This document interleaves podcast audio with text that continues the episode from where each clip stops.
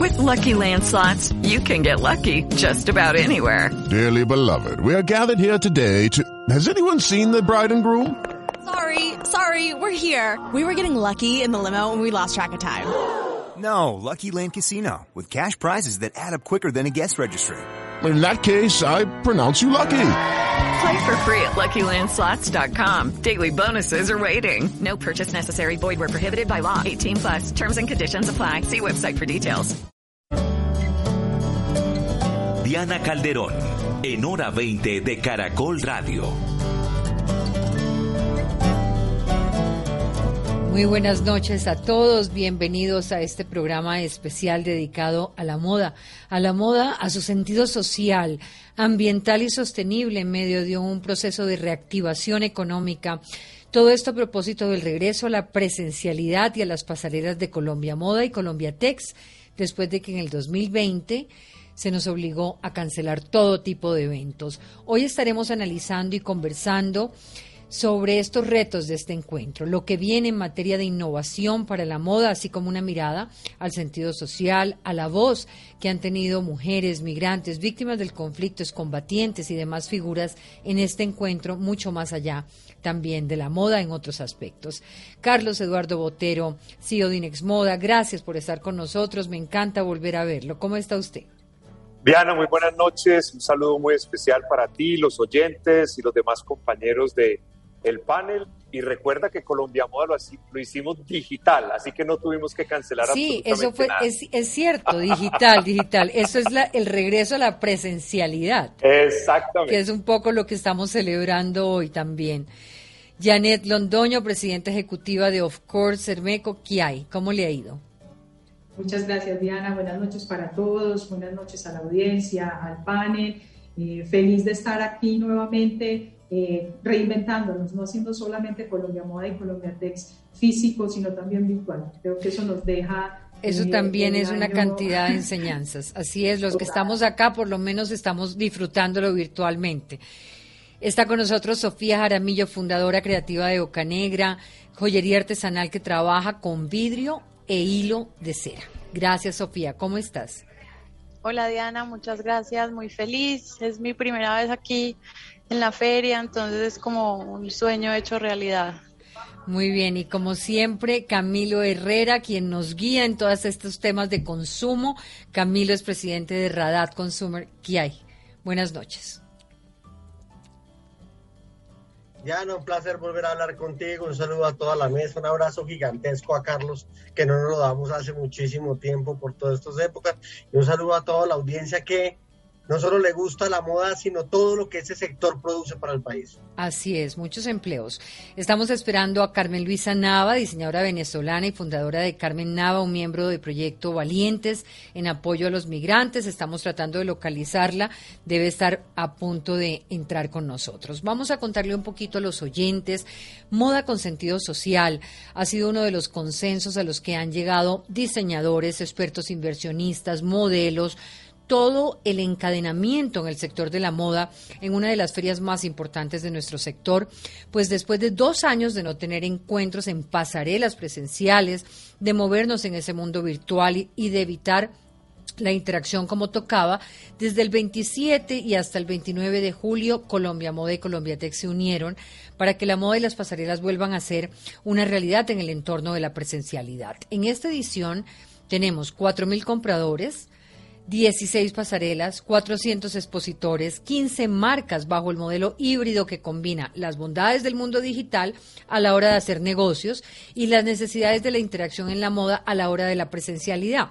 La feria llega para jugar al tiempo un papel de reactivación económica, de poner a andar tanto el mundo textil así como los sectores que se ven beneficiados de estos encuentros. Y no obstante, Colombia Moda más Colombia Tex 2021 o 2021 es más que pasarelas y nuevos diseños pues el concepto viene acompañado de entender la industria como un vehículo de oportunidades, de relatar historias, de visibilizar iniciativas como la marca Segundas Oportunidades, de la población privada de la libertad o de las cuatro marcas de excombatientes de las FARC que estarán en la feria, Tiempo de Tejedoras, Madres Cabeza de Hogar, todos tienen una oportunidad allí. Al tiempo la moda enfrenta grandes retos, los problemas de sostenibilidad, la feria ha abierto espacios como la ruta de la sostenibilidad para escuchar qué están haciendo las distintas marcas en estas materias y así contrarrestar los efectos de una de las industrias que ha sido contaminante. Por otro lado, la moda se enfrenta a reactivar un sector que aporta 9.4% del PIB industrial, representa 9% de exportaciones manufactureras y que solo en el 2020 movió 22.9 billones en gasto en los hogares colombianos. Llegó Carmen. Gracias, Carmen Nava, por estar con nosotros. Muy buenas noches. Vamos a esperar que se ubique su micrófono. buenas noches. ¿Qué hay? Muchas gracias a ustedes. Perdón, de verdad, pero es que... Tranquila, ¿cómo estás? Lo importante es que estoy acá. Aquí estás.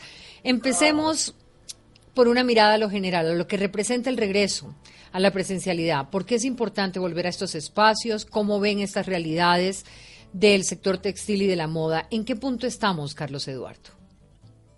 Ya, es importante no solamente desde el punto de vista de los negocios que puedan suceder aquí, las posibilidades de aprendizaje a través del pabellón del conocimiento y Sapiencia, que es parte de la feria, eh, más allá de lo que veamos en pasarelas, es importante por algo que hemos visto desde el montaje. Es esa capacidad de volver a la esperanza. Ha sido muy bonito ver cómo se encontraron los eh, armadores de los stands, los proveedores que siempre nos han acompañado, se abrazaban, se reían, algunos lloraban de felicidad de nuevamente estar aquí. Y hoy, hoy ha transcurrido el día en ese mismo tono. La gente está contenta, el tráfico si bien lo tenemos que controlar a, menos de la mitad de lo que ha sido tradicional, es esa posibilidad que volvamos a tener una reactivación económica, pero sobre todo mental. Es esa capacidad de que nos salgamos de nuestras zonas de letargo que llevamos un año y medio encerrados, de, zonas de confort que nos acostumbramos a ciertas cosas y poder venir aquí a la feria, estar aquí, conocer, saludar a nuestros colegas, y no solamente es esa oportunidad de encuentro que es muy importante el mundo digital. La feria, como bien lo mencionabas ahorita, en el componente digital empezó el 19 de julio y va hasta el 6 de agosto. Y entender que el mundo físico nunca va a reemplazar el mundo digital, que el mundo digital es un gran complemento. Así que yo diría, Diana, que más allá de los negocios que hagamos, es una posibilidad inmensa de esperanza, de optimismo, y de reactivación económica y mental lo que estamos viviendo desde anoche que inició Colombia Tex más Colombia Moda en esta edición especial con la pasarela inaugural de Fundación Avon con Diego Guarnizo y un trabajo de colaboración con dos diseñadoras ecuatorianas y una peruana. Muy bien, para cada uno de ustedes rápidamente, ¿qué significa hoy estar en la presencialidad nuevamente en Colombia Moda más Colombia Tex? Janet.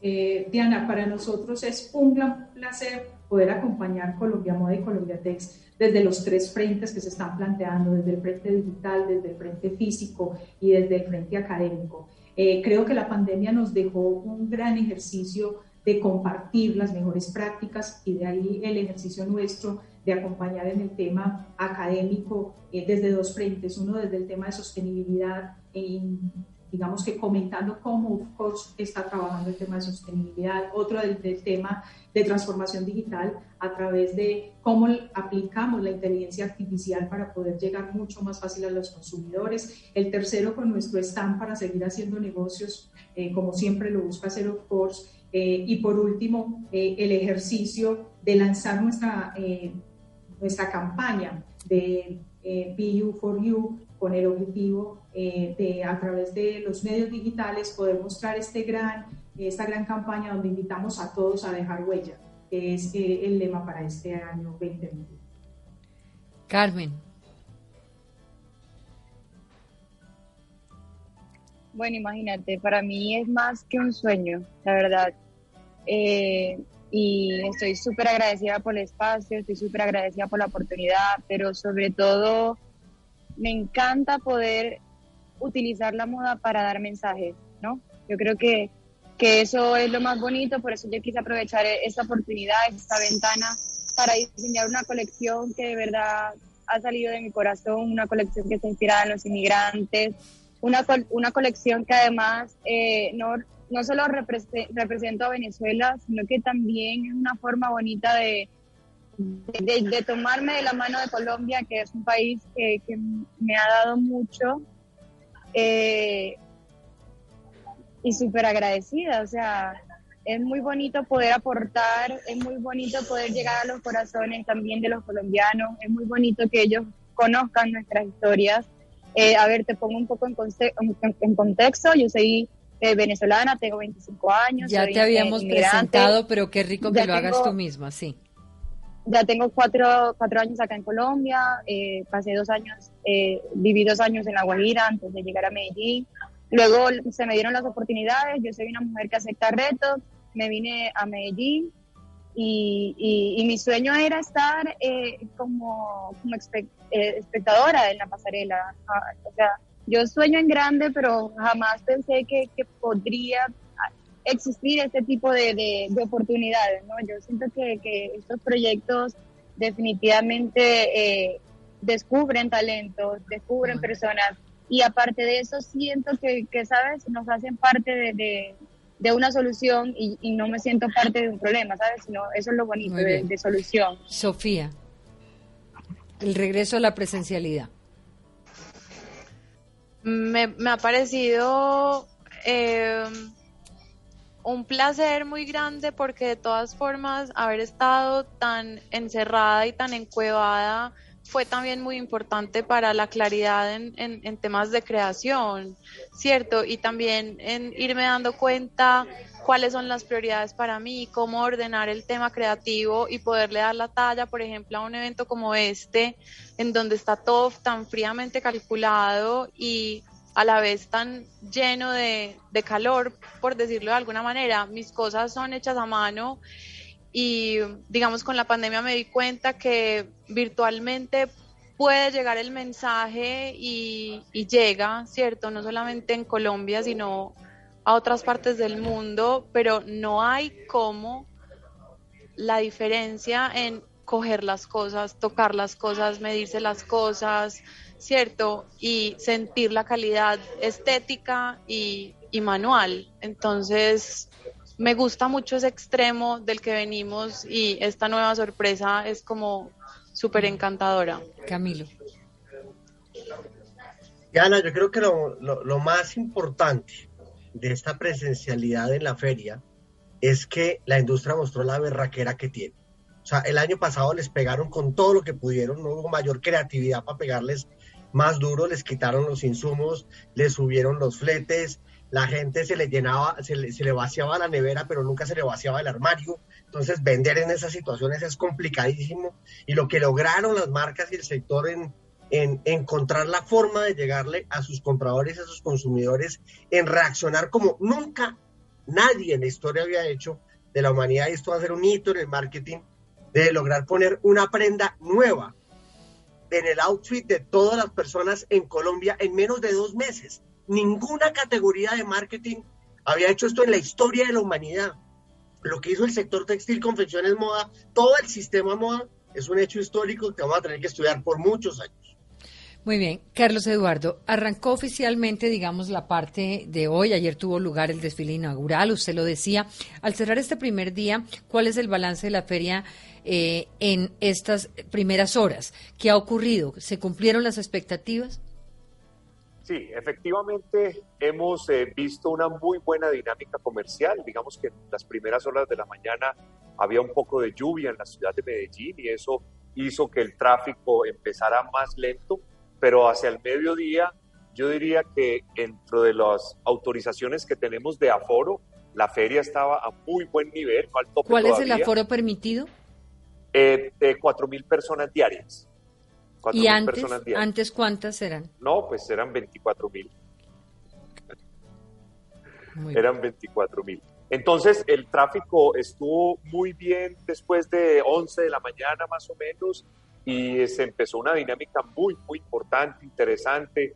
Eh, los stands tanto de las materias primas que es Colombiatex como del producto terminado estuvieron muy, muy bien eh, atendidos, la gente haciendo negocios, compradores nacionales e internacionales, el trabajo que se hace con ProColombia, e igualmente todo el capítulo de, nuevas generaciones de emprendedores, de diseñadores nuevos, que ahí está Sofía Jaramillo en Vogue Talents Corner, que es una, una alianza que tenemos con la revista Vogue de Latinoamérica para promover diseño de autor. Entonces la dinámica, yo diría, Diana, que fue muy positiva y la gente de las últimas dos semanas para acá ha entendido que sí es verdad que hicimos Colombiatex, sí es verdad que la feria se va a realizar y la dinámica inclusive de hasta ayer estuvimos vendiendo stands comerciales para que las personas pudieran venir. Entonces, ayer, hoy fue muy positivo. Tradicionalmente. Hello, it is Ryan, and we could all use an extra bright spot in our day, couldn't we? Just to make up for things like sitting in traffic, doing the dishes, counting your steps, you know, all the mundane stuff. That is why I'm such a big fan of Chumba Casino. Chumba Casino has all your favorite social casino style games that you can play for free anytime, anywhere with daily bonuses. That should brighten your day a little. Actually, a lot. So sign up now at chumbacasino.com. That's chumbacasino.com. No purchase necessary. BGW. Void were prohibited by law. See terms and conditions 18 plus. Hola, buenos días, mi pana. Buenos días, bienvenido a Sherwin Williams. ¡Ey! ¿Qué onda, compadre? ¿Qué onda? Ya tengo lista la pintura que ordenaste en el ProPlus app. Con más de 6.000 representantes en nuestras tiendas listos para atenderte en tu idioma y beneficios para contratistas que encontrarás en aliadopro.com. En Sherwin Williams somos el aliado del PRO. En las ferias el día 2, o sea, mañana miércoles, es mucho más dinámico y esperamos entonces que haya eh, muy buen tráfico mañana, esperamos que el clima nos acompañe de manera positiva desde la mañana. Usted, ha dicho, Carlos Eduardo, eh, que aquí se ha crecido 4% más que en el año, eh, que en el 2021 comparado con el 2019. ¿Qué impacto espera que tenga el encuentro? Yo diría que el encuentro nos va a llevar, primero que todo, a tener una situación emocional mucho más positiva para el segundo semestre del año. Eh, eso es el aspecto más importante que vamos a pasar aquí. Dos, la posibilidad de que los compradores tengan su abastecimiento de materias primas. Recordemos que el segundo semestre es más o menos el 60% de nuestro negocio. El primer semestre fue un muy buen semestre, como decía ahorita Camilo, salvo mayo, que por el tema de, los paros sociales estuvo un poco más complicado, pero el segundo semestre exactamente era muy positivo y esperamos cumplir la meta que hemos proyectado con Radar de un crecimiento al final del año comparado con el año 2019 eh, de alrededor del 3%, que sería algo muy positivo en este proceso de recuperación. Camilo, ¿cómo se está moviendo el sector de la moda en el consumo de colombianos? O sea, ¿qué tanta esperanza le trae a los emprendedores, a los diseñadores y a toda la cadena de valor que genera la realización de, dos ferias en una? Que además a mí me, parece una maravilla tener el insumo por un lado y las piezas terminadas por el otro. ¿Cómo se comportó un poco la moda? ¿La gente siguió comprando eh, ropa? ¿Cómo se ha venido reactivando y qué expectativas hay? El año pasado hubo obviamente un cambio en la estructura de gasto por parte de los hogares en el tema de vestuario, porque no era el momento de comprar corbatas y tacones, eso es una cosa evidente. Pero una cantidad de prendas. Pero sí tenis y sudaderas y otras cosas. Pero, por ejemplo, me imagino que, la industria de uniformes para trabajar, todo eso tuvo que haber bajado muchísimo no solo los uniformes de trabajo, los uniformes escolares que son un sector importantísimo de la industria y que seguramente aquí of course sabe bastante más que nosotros de esa categoría, pero, pero en ese sentido lo que la gente supo comprar, el nombre que le quieran poner, hay gente que le dice que son joggers, que son activewear, lo que, lo que sea para quedarse en casa y operar desde casa.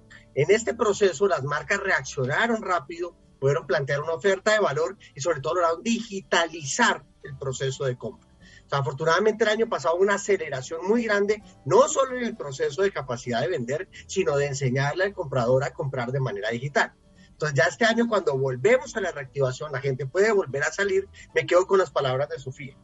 Eh, comprar ropa en línea es eficiente y es chévere. Uno tiene que sentir, uno tiene que tocar, uno tiene que vivir la prenda, uno tiene que ver la caída, uno tiene que sentir la textura.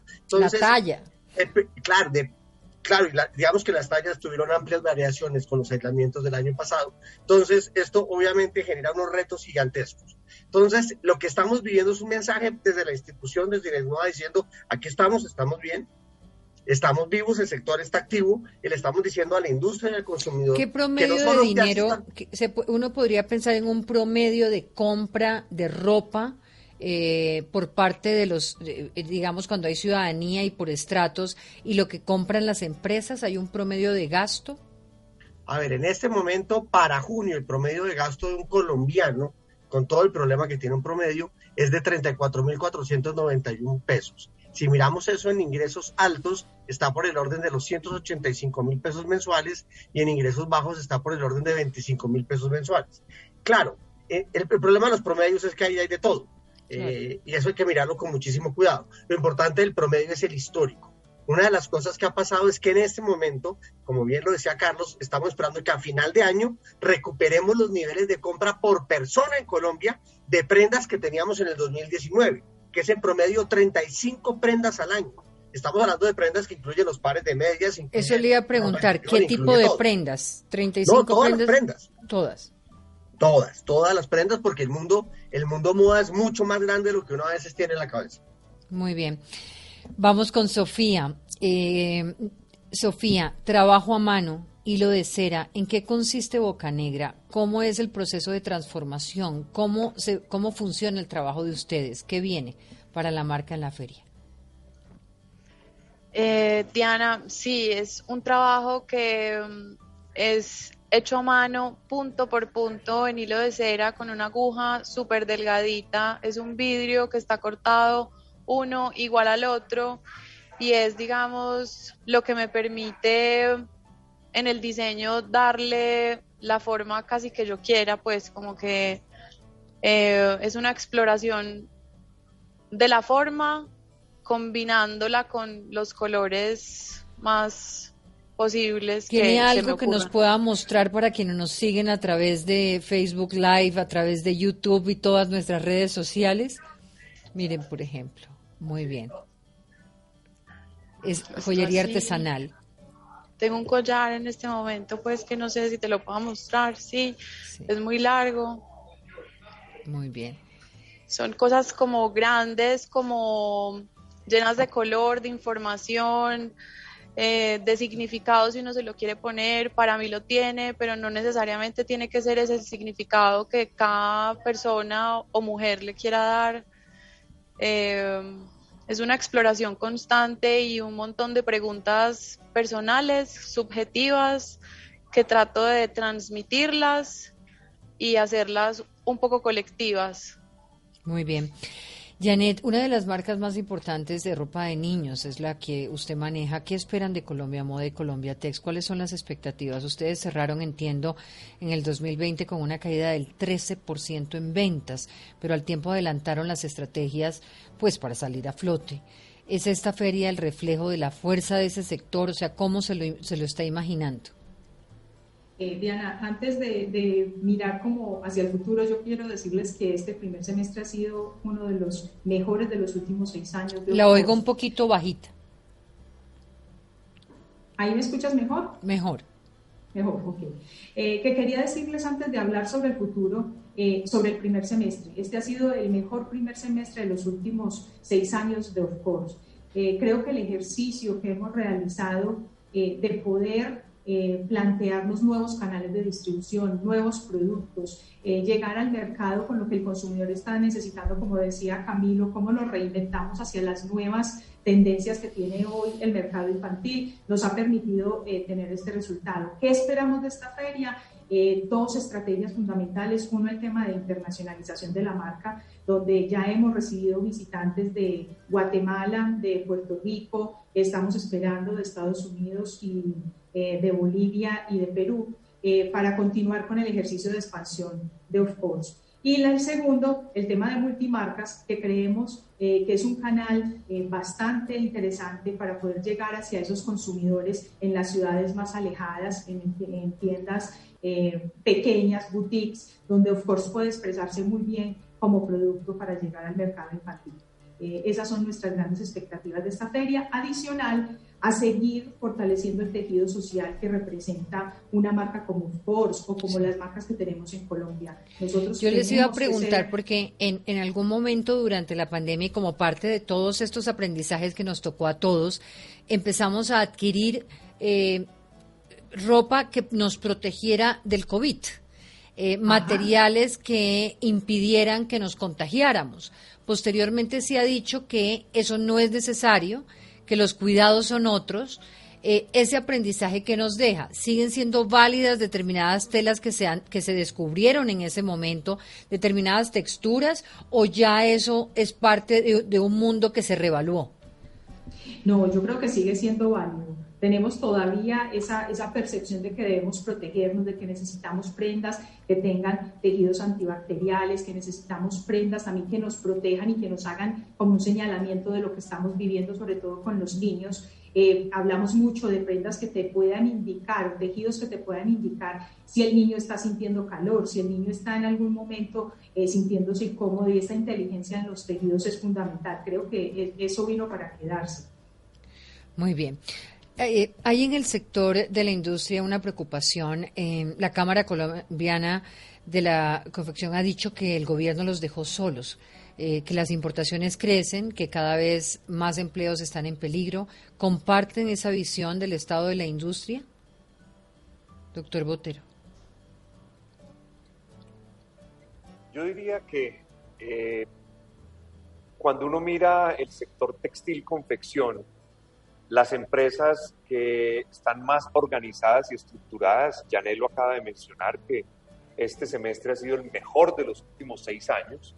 Igualmente con muchas empresas pasó el año pasado, muchas informaron que han sido los mejores años eh, por la capacidad de reinvención que tuvieron, de adaptación, de temas digitales. Yo diría que el sector que sí está sufriendo fuertemente dentro de esta industria es el que es más informal esa parte de la industria, de la cadena, diría yo, sí está teniendo más dificultades, ¿sí? Y de pronto a eso es lo que se refiere la Cámara de la Confección, pero en general las empresas con las que tenemos posibilidad de conversar han tenido un muy buen primer semestre, inclusive han tenido hasta dificultades de contratar o de buscar gente, mano de obra, porque no está disponible en este momento. Entonces, yo pensaría, Diana, que está más enfocado es hacia esas empresas que no son tan organizadas y tan formales como es una empresa como Of Course, por ejemplo. Claro. Diana, ¿cuántos empleos, cuántos empleos eh, eh, tiene la industria textil en Colombia? ¿Cuántos empleos? Sobre esto, por cada empleo directo hay tres indirectos. Entonces podemos hablar que esa es una industria de más o menos unos de 2 millones de empleos, es más o menos el 20% del empleo industrial del país. Así que es una industria muy importante, pero también, Diana, es de mucha informalidad. Es de mucha informalidad y ahí hay una tarea grande por hacer. Mucho emprendimiento también, ¿no? Sí, y ese emprendimiento ha entendido las bondades de ser formal. Nosotros, por ejemplo, en Inexmoda tenemos una aceleradora empresarial y parte de ese proceso es decirle, venga, usted tiene calidad de diseño, venga, yo le entrego unas herramientas gerenciales pero no se le olvide que hay que formalizarse porque eso paga, formalizarse paga, porque si una empresa mediana, pequeña, quiere hacer un negocio con Of Course, lo primero que le va a preguntar es certificado de Cámara de Comercio y una serie de requisitos que si no está formalizado no puede hacer parte de toda la cadena de abastecimiento de Of Course. Muy bien. Janet quería decir algo. Sí, Diana, quería hacer énfasis en ese ejercicio. Hoy nuestra cadena, nuestro, nuestro eslabón de confección está necesitando mano de obra. Eh, muchos de nuestros confeccionistas hoy están sufriendo porque tienen muchas ausencias, porque está difícil conseguir esos puestos de trabajo. Entonces quería resaltar eso para invitarlos a que, nos, a que sigamos dignificando esa labor, que es una labor maravillosa de, de, la, de hacer las prendas, del trabajar y todo el tejido social que hay detrás de este sector tan lindo.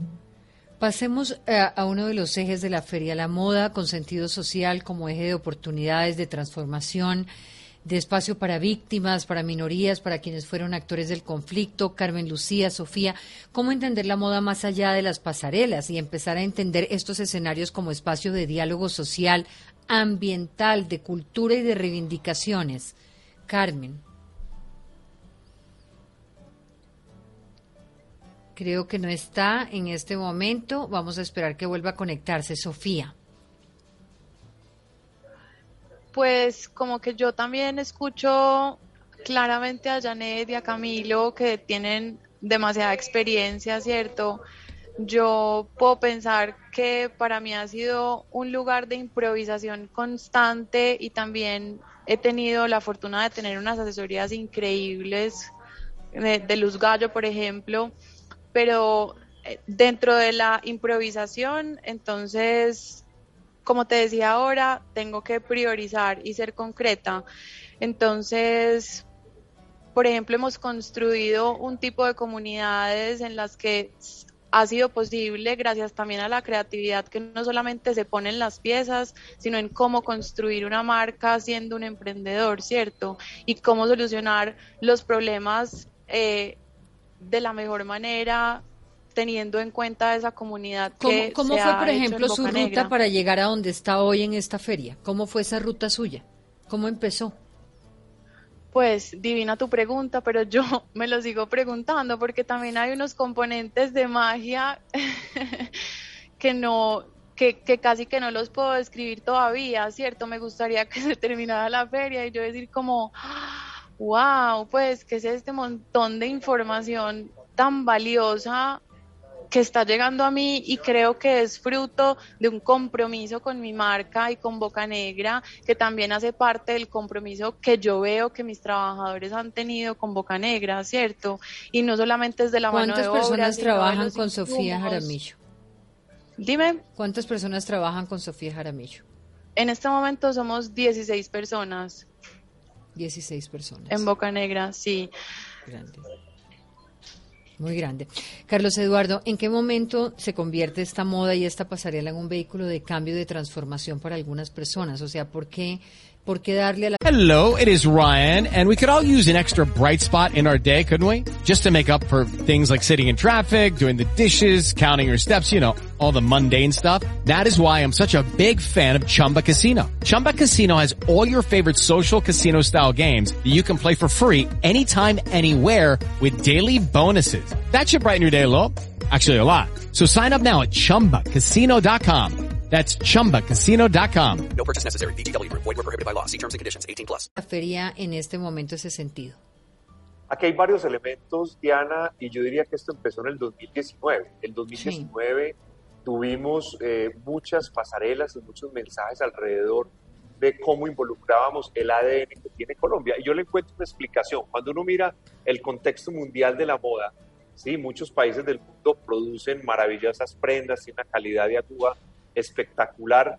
Entonces, en ese contexto, ¿cómo va a competir Colombia? Y la respuesta es volviendo a sus raíces, entendiendo de dónde venimos, entendiendo cómo podemos aprovechar esa capacidad cultural que tiene este país, conectándola con las tendencias internacionales y básicamente entonces lo que vamos a exportar es el ADN que tiene nuestro país con una calidad de confección y conectado con las tendencias mundiales y ahí es donde vamos a tener el producto diferenciador, porque de resto va a ser ropa de cualquier parte del mundo y no va a haber ningún interés por Colombia. Entonces yo pienso que la conexión viene desde ahí, Diana, y viene desde el año 2019, que con la pandemia obviamente nos volvimos mucho más sensibles con estos temas, con los jóvenes, ¿cierto? Como mirar las comunidades que nos rodean y por eso este año pues volvimos a ver toda esta eh, situación social que es muy interesante. Pero yo empezaría hablando desde el 2019 y es un componente definitivo de competitividad de la conquista de los mercados internacionales. Camilo, el hecho de que una empresa esté comprometida, digamos, como en términos sociales, que sea incluyente, que busque algo más allá de la pasarela, se hace particularmente atractiva para el consumo. ¿Cómo juegan esas decisiones en los consumidores?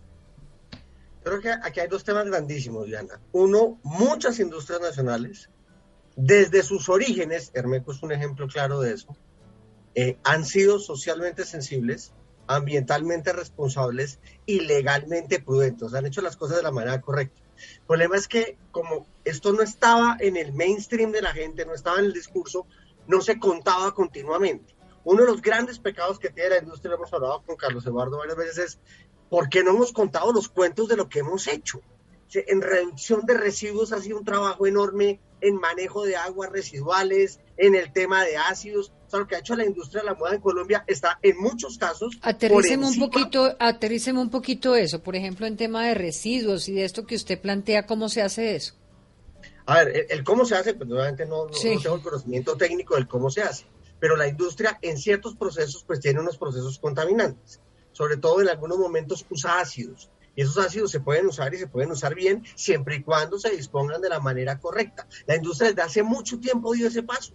Cuando empezaron los grandes problemas con la caída del edificio en Bangladesh hace cerca de unos 10 años, Colombia ya iba pasos adelante de toda la industria mundial porque Colombia siempre ha sido muy cuidadoso en hacer las cosas bien, no solo por la regulación nacional, sino que de, otra manera el talante del empresariado colombiano es evitar hacer las cosas afectando el entorno. ¿Por qué? Porque nuestro entorno es delicado y si hacemos las cosas mal se nos va a devolver inmediatamente. Entonces, cosas tan complicadas, Carlos seguramente se acuerda, como el cierre de la frontera, con el gobierno de Venezuela, 97-98, le quitó al sector algo así como 600 millones de dólares en exportaciones en un solo año. Eso fue un golpe gigantesco para la industria y pese a ese golpe, la industria protegió a sus empleados lo más que pudo. Obviamente hubieron cosas, decisiones que tuvieron que tomar, pero la industria logró soportar porque de alguna manera estas compañías que son, digamos que longevas, e históricas en la industria colombiana, le tienen un vínculo muy especial a sus empleados, al igual que al medio ambiente, al igual que a una cantidad de cosas. Hoy que el consumidor le da valor a esto, estas marcas están entendiendo que tienen que salir a contar el cuento, con una ventaja que no tiene nadie, Diana, y es que pueden salir a decir, esto llevamos haciéndolo 30, 40, 50, 60 años, no es que empezamos ayer, mm. De hecho, somos de otra manera ahora sí, de éxito Ahora sí volvamos a eso. A un consumidor le importa, lo conecta más comprar un producto, una marca que está comprometida, o sea, hasta qué punto hemos evolucionado ciudadano, en, eh, consumidor y empresa para escoger productos comprometidos con lo social, con las artesanías, con el consumo, con el medio ambiente. Eso, eso viene creciendo y yo creo que es un retorno, y, perdonan eh, el, viaje que me voy a meter de 30 años en este tema, a los paquetes de, de papas de antes y de chitos que tenían una ventana. Esa ventana las tenían los paquetes porque la gente no creía en el producto. Hoy lo que nos está pidiendo el mercado es lo mismo, sean transparentes con nosotros. Si usted me muestra cómo hace las cosas y cómo funciona, yo a usted lo voy a preferir a uno que no me muestre. O sea, de una u otra manera lo que la gente le está diciendo es, sea honesto conmigo, dígame qué hace bien y en qué está mejorando y con eso voy a tener una confianza más alta con usted. Carlos Eduardo.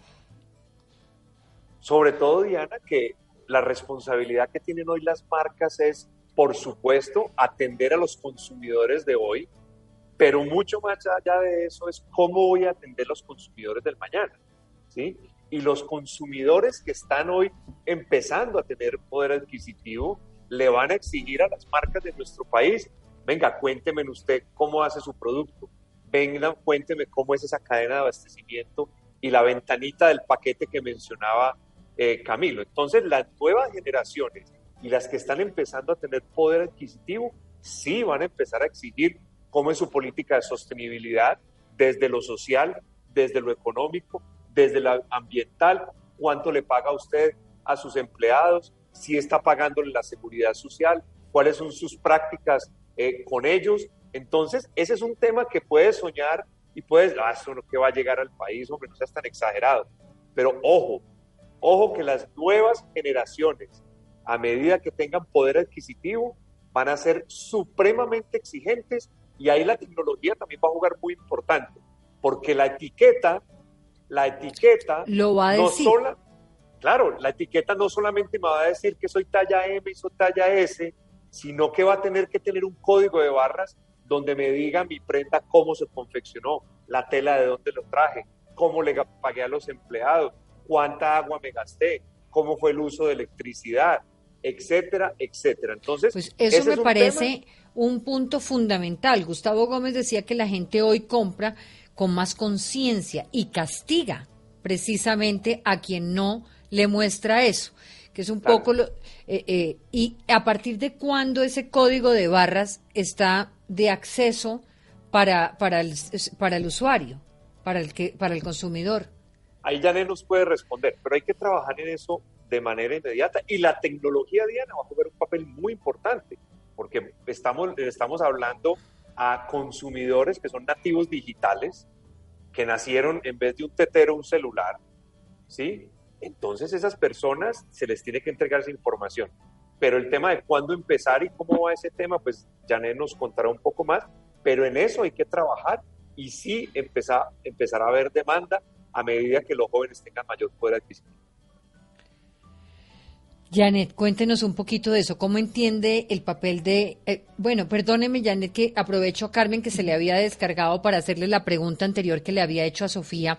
Y es un poco cómo, en qué momento la moda va más allá incluso de la pasarela para entenderlo como un escenario de diálogo social, ambiental y cultural.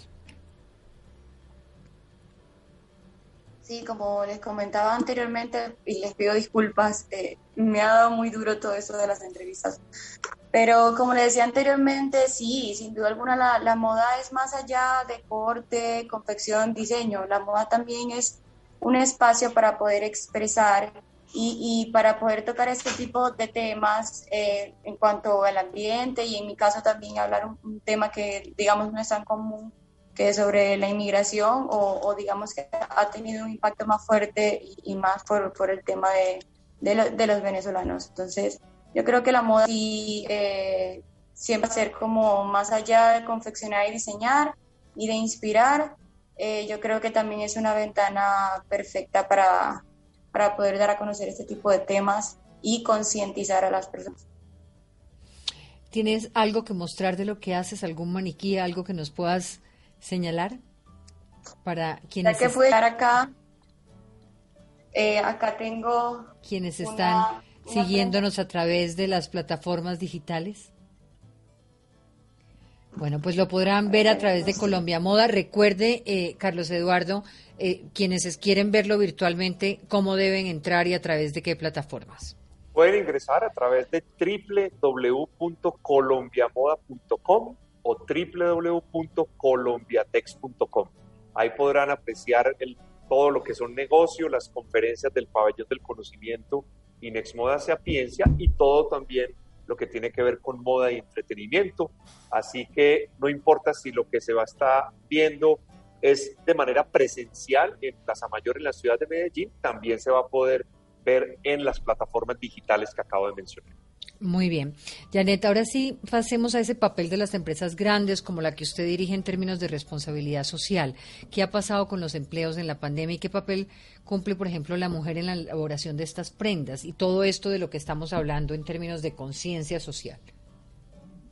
Eh, bueno, desde el sector textil yo creo que tenemos una gran ventaja porque es un, un sector muy acogido por, por las manos de las mujeres. Eh, grandes diseñadoras de moda, grandes confeccionistas, eh, la mano de obra casi toda es femenina. Entonces ahí digamos que la generación de empleo que nosotros eh, aportamos a estas madres cabeza de familia es fundamental.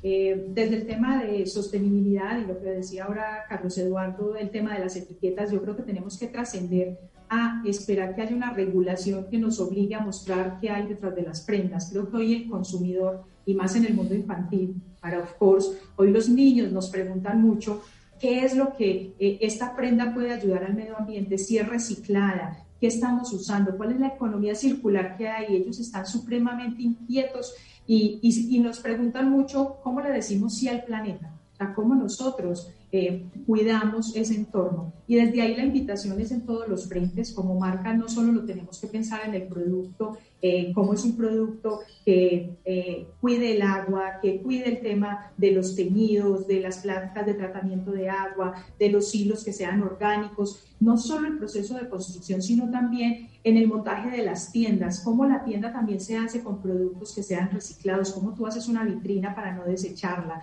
cómo ese llamado pronta moda hoy está en cuestionamiento porque no podemos seguir generando eh, prendas que no van a ser reutilizadas. Entonces la calidad hoy toma eh, un aspecto completamente fundamental en este ejercicio. Eh, desde este trabajo venimos liderando a través del clúster eh, Textil, Diseño y Moda en Antioquia un sello verde para que toda la cadena productiva esté mostrando cómo está aportando a ese ejercicio de ser mucho más amigable, menos contaminante hacia el tema ambiental. Pero no nos podemos quedar solo en lo ambiental, también tenemos que trabajar en el tema social y en el tema económico. Es nuestra responsabilidad ser organizaciones conscientes y ahí, en ese mismo enfoque, hemos venido trabajando en una escuela de liderazgo a través del clúster que nos permita tener esa sensibilidad hacia lo social y hacia lo económico, porque tenemos que garantizar esa perdurabilidad de nuestro sector y cómo trabajamos de manera colaborativa en todo el encadenamiento productivo. No es suficiente con que, of course, eh, como marca líder, digamos que sustente este, estas mejores prácticas, sino también que todos los eslabones de la cadena eleven ese mismo nivel y digamos que ese es el ejercicio que venimos desarrollando a través de nuestra gestión de aliados y de nuestra universidad eh, Sensei, donde buscamos esas mejores prácticas para toda la cadena productiva. Vamos a hacer una pausa, ya regresamos.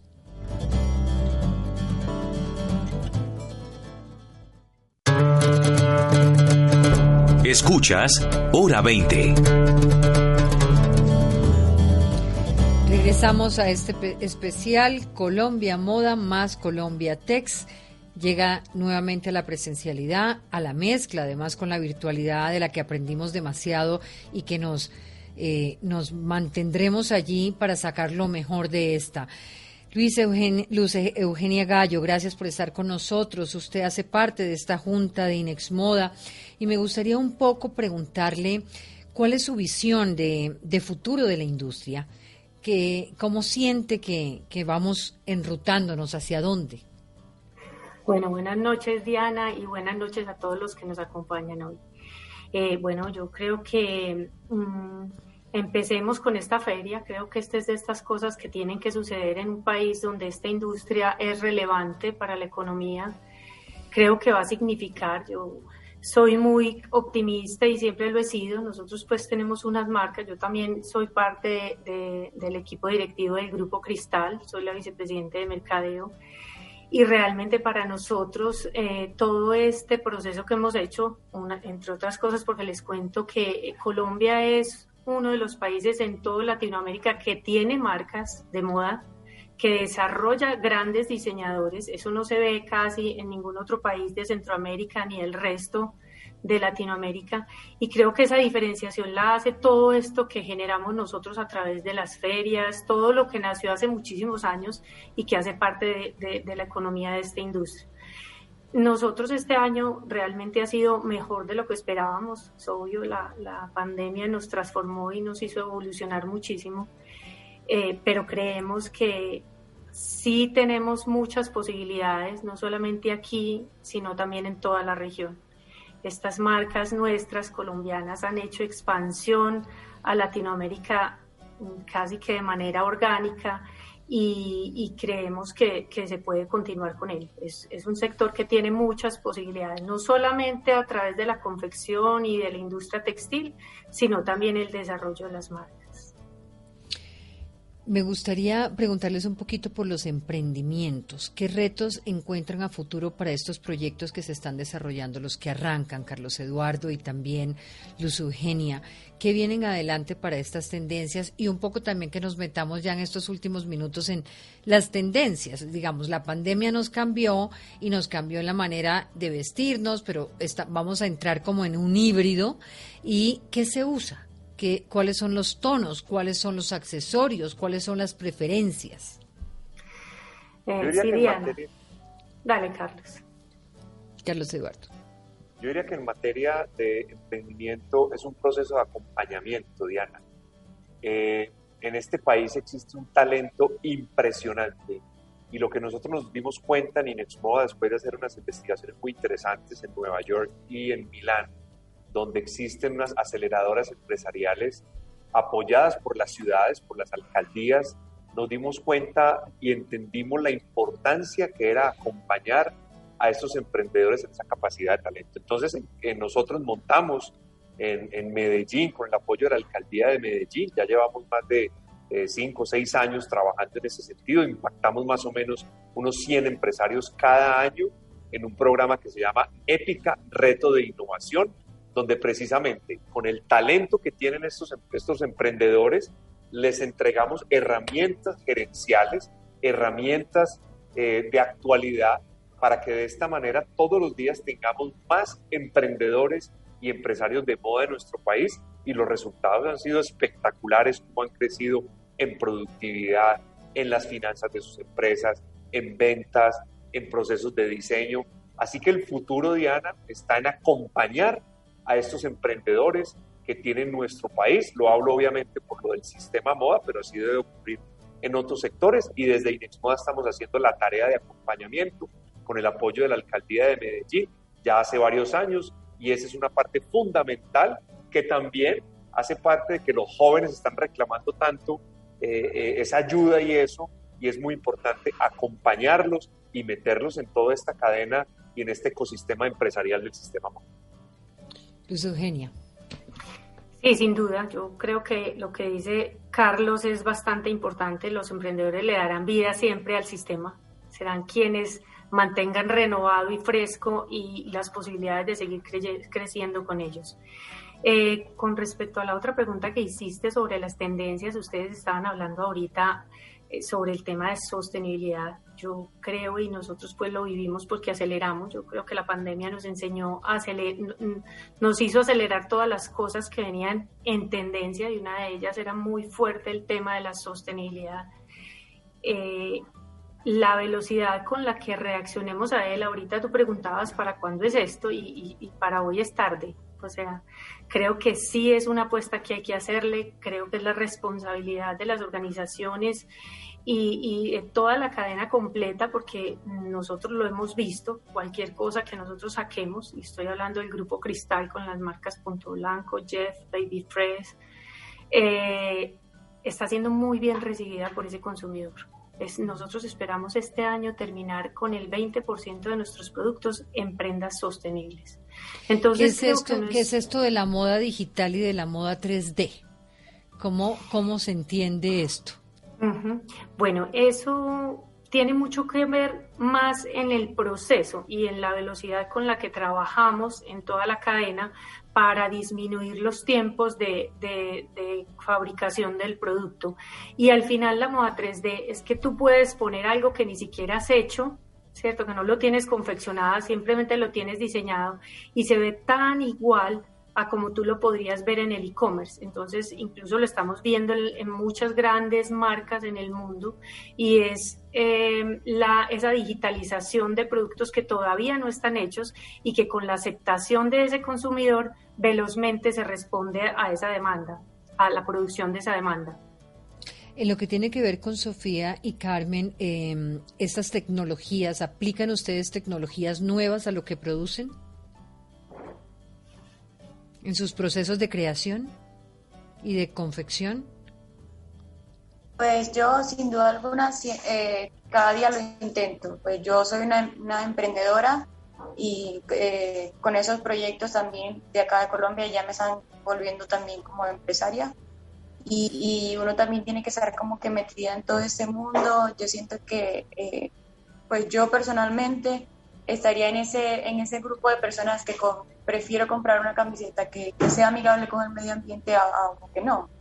Entonces yo creo que poco a poco lo he intentado, eh, estoy colocando mi granito de arena porque siento que cada marca, sea grande o pequeña, o esté empezando como sea, creo que tiene que empezar como es y creo que tiene que ser aplicando todas esas nuevas eh, tecnologías. Yo, digamos que de una forma eh, estoy volviendo como atrás porque yo presento mis bocetos antes a, a, mi clienta. Yo puedo dibujarle tal cual como le va a quedar su prenda. Entonces, digamos que yo confecciono algo que yo sé que ella va a gustar, algo que le va a gustar y algo que, que va a utilizar por mucho tiempo porque es algo que es exclusivamente para ella y algo que ella también participó en el proceso. entonces, eso digamos que también ayuda Janet, en el caso de ustedes, en Of Course, eh, ¿cómo es el proceso de evolución en términos tecnológicos? Diana, en el tema tecnológico estamos aplicando las tecnologías en 3D, pero también estamos aplicando mucho el tema de inteligencia artificial. Inteligencia artificial para dar servicio a los consumidores a través de los chatbots, eh, inteligencia artificial también para leer las cartas de color que están en tendencia, inteligencia artificial para leer también eh, esos estilos que más está usando en la calle. Creo que eh, la ¿Y cuáles son esos colores y esos estilos en este momento? en este, Diana, no soy experta en el tema de, en el tema de, diseño, eh, no te sabría decir en este momento cuál es la aplicación que le estamos dando o la tendencia que viene. Mal haría pues en hablar sobre, sobre ese punto. Eh, pero sí quería agregar algo con respecto a los emprendimientos. Creo que la responsabilidad de las marcas como Porsche eh, es también hacer el intraemprendimiento y ese intraemprendimiento obedece en portafolios de producto, por ejemplo, en calzado. Nosotros eh, casi siempre eh, importábamos el calzado que íbamos a vender a los niños, pero hemos hecho el ejercicio de desarrollar proveedores nacionales en calzado que nos permita eh, entregar al mercado, digamos que una cadena de abastecimiento local. Nosotros hoy producimos el 97% de nuestro producto en el país y calzado era uno de los que nos estaba costando mucho. Entonces ese intraemprendimiento, cómo lo impulsamos y cómo jalonamos la industria de calzado, igual que la de ropa de hogar, en la que tampoco hemos sido muy fuertes, ha permitido desarrollar ese encadenamiento productivo. Carlos Eduardo, ¿cuáles son los desafíos que impone el post-COVID, si es que se va algún día? ¿Cómo revertimos esa tendencia de, eh, de exportar más, eh, de importar menos y exportar más? Yo diría que lo primero es eh, entender muchísimo al consumidor. Tenemos muchos retos en ese sentido. Yo sé que eso suena como una frase de cajón, pero lo mencionaba ahorita Luchi, definitivamente la pandemia nos aceleró muchísimas cosas. Y si bien hablábamos mucho de la importancia de que el consumidor esté eh, estuviera en el centro, nos dimos cuenta, y Camilo Herrera, yo me acuerdo que el año pasado lo mencionaba, que el consumidor era el que nos iba a sacar de esta crisis y efectivamente lo está haciendo. Entonces, a ese consumidor tenemos que entenderlo todos los días más. ¿Cuándo quiere comprar en la tienda física? ¿Cuándo quiere comprar en la tienda digital? ¿Cuándo quiere comprar digitalmente y reclamar en la tienda física? ¿Cuáles son las políticas de devolución? Etcétera, etcétera. Entonces ahí tenemos unos retos muy, muy grandes porque el consumidor también se dio cuenta de muchísimas cosas, anda más curioso ahorita que ya puede salir a la calle entonces tenemos un reto muy grande. Lo segundo es el encadenamiento productivo. Tenemos que entender muy bien que no solamente tengo que hacer mi tarea muy bien hecha en el front, todo el proceso de retail, sino también cómo estoy haciendo mi proceso en el back, cómo estoy comprando las materias primas. Uno de los retos grandes, Diana, que tenemos para el segundo semestre del año es el abastecimiento global de materias primas. Entonces, ¿cómo estoy haciendo mi tarea en el proceso de, materias primas, cómo están mis procesos de colaboración, porque definitivamente el encadenamiento va a hacer que nosotros seamos exitosos en este proceso post-COVID y hoy en día y de aquí eh, para adelante yo diría que es muy importante. Con relación al tema de las importaciones, pues yo soy muy claro y es que un empresario del equipo de compras de Of Course, del equipo de compra de Cristal, no va a decir, ah, yo quiero comprar hoy lo más lejos posible y lo más encartador. No, el equipo si tiene su proveedor al frente, pues va a preferir comprarlo al frente. Entonces, ¿cómo tenemos que trabajar en ese encadenamiento para que yo proveedor haga lo que necesita lo que necesita Cristal, lo que necesita Of Course, pero a precios competitivos a nivel internacional. Entonces, ahí tenemos una inmensa tarea. El país no puede quedarse sin importaciones obviamente tienen que ser legales, porque además, si nosotros nos ponemos en una tarea de no importar, estas marcas se van a quedar con las marcas internacionales que están llegando al país. Entonces su abastecimiento no va a ser, no va a ser competitivo y no van a poder llegarle a ese consumidor que anda bien curioso, que tiene todas las opciones cuando va a un centro comercial. Así que ellos tienen que tener cadenas de abastecimiento competitivas para que el consumidor tenga el producto bien diseñado, de alta calidad y al precio al cual él quiere comprar. Camilo, dentro de lo que usted estudia, el consumidor, los análisis de consumo que usted tiene, ¿qué tanto prefiere lo nacional y lo importado? Eh, ¿Lo entiende, lo busca? ¿Cómo se comporta el consumidor en, eh, cuanto a eso? Diana, digamos que dentro de eso hay, eh, hay, cosas difíciles de visualizar sobre todo para un comprador. Hay muchas marcas colombianas que producen en el extranjero y eso haría que queda la duda si eso es un producto importado o no. Y por el otro lado, muchas de las marcas que están en el país la gente ni siquiera sabe si son o no son importadas. Entonces, lo que vemos desde los números con claridad es que cerca del 35% del gasto en moda en el año 2019 se hacía de productos importados. Durante 2020 esto baja casi al 28, 25% en un momento dado, mostrando dos cosas. Uno, una preferencia por lo local y obviamente un problema de abastecimiento global.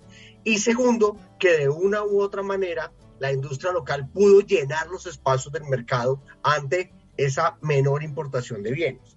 Entonces, yo me quedo en la línea de lo que plantea Carlos Eduardo.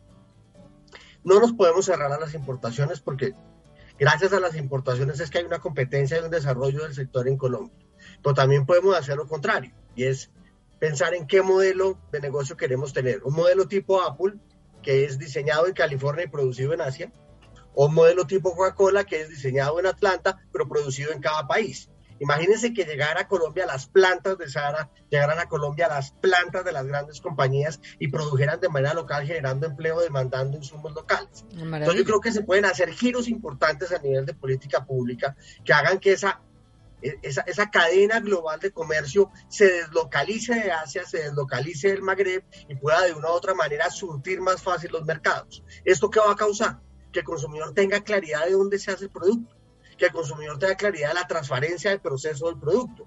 Porque otra cosa que no estamos hablando son los productos colombianos que salen al resto del mundo. Lo que hace Luche en Centroamérica, lo que hace Luche por América Latina de una manera impresionante, lo que hacen otras marcas es gigantesco. Yo siempre pongo un ejemplo, perdónenme si soy incómodo con lo que voy a decir. El jean sin bolsillos es una máquina de exportación que por las razones que la gente quiera, no lo consideran un producto para mostrar, pero mientras el mundo habla de la tanga brasileña, también habla del jean colombiano y eso se convirtió en un hito global. Claro. en Colombia no le demos importancia por alguna razón extraña, yo sé que en Esmoda no, en Esmoda le da la total importancia al tema, eh, pero es una cosa que tenemos que entender que nos inventamos un producto. Sí, de acuerdo. Eh, en términos, el consumidor en términos de lo digital, eh, ¿usted siente que sigue una, hay una preferencia por comprar presencialmente o hay un gusto ya que se le está cogiendo el gusto después de lo que nos pasó a la compra por, a la compra digital? Yo creo que hay un aprendizaje en ambos campos. Yo creo que hay, hemos aprendido a comprar ciertos productos básicos en línea, conociendo el tallaje y el patronaje de las marcas. Es decir, si yo siempre compro que ese es el desafío más grande, supongo. Listo. Pero hay cosas en las que prefiero ir a vivir la experiencia de la compra, sobre todo cuando yo no tengo la decisión tomada. O sea, cuando, cuando uno va a un centro comercial lo que tiene es una multiplicidad de opciones. La posibilidad del antojo si hay capacidad de comprar, exactamente. Entonces yo creo que al final esto, como hemos dicho durante eh, la última hora, esto va a ser un proceso de hibridación. Vamos a tener un pedazo de, de lo físico y un pedazo de lo digital y ahí vamos a convivir. Pues se nos acabó el tiempo, pero de verdad gracias y que tengan el éxito más grande en este Colombia Moda, más Inex Moda, más eh, que de verdad sea un éxito. Colombia Moda más Colombia Tex. Gracias a todos por estar en hora 20. Muchísimas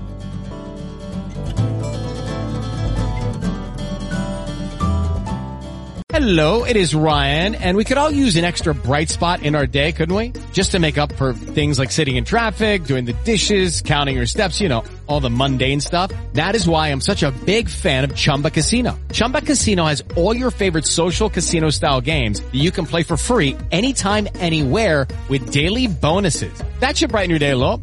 Actually, a lot. So sign up now at chumbacasino.com. That's ChumbaCasino.com. No purchase necessary. VGW. Void were prohibited by law. See terms and conditions. 18 plus.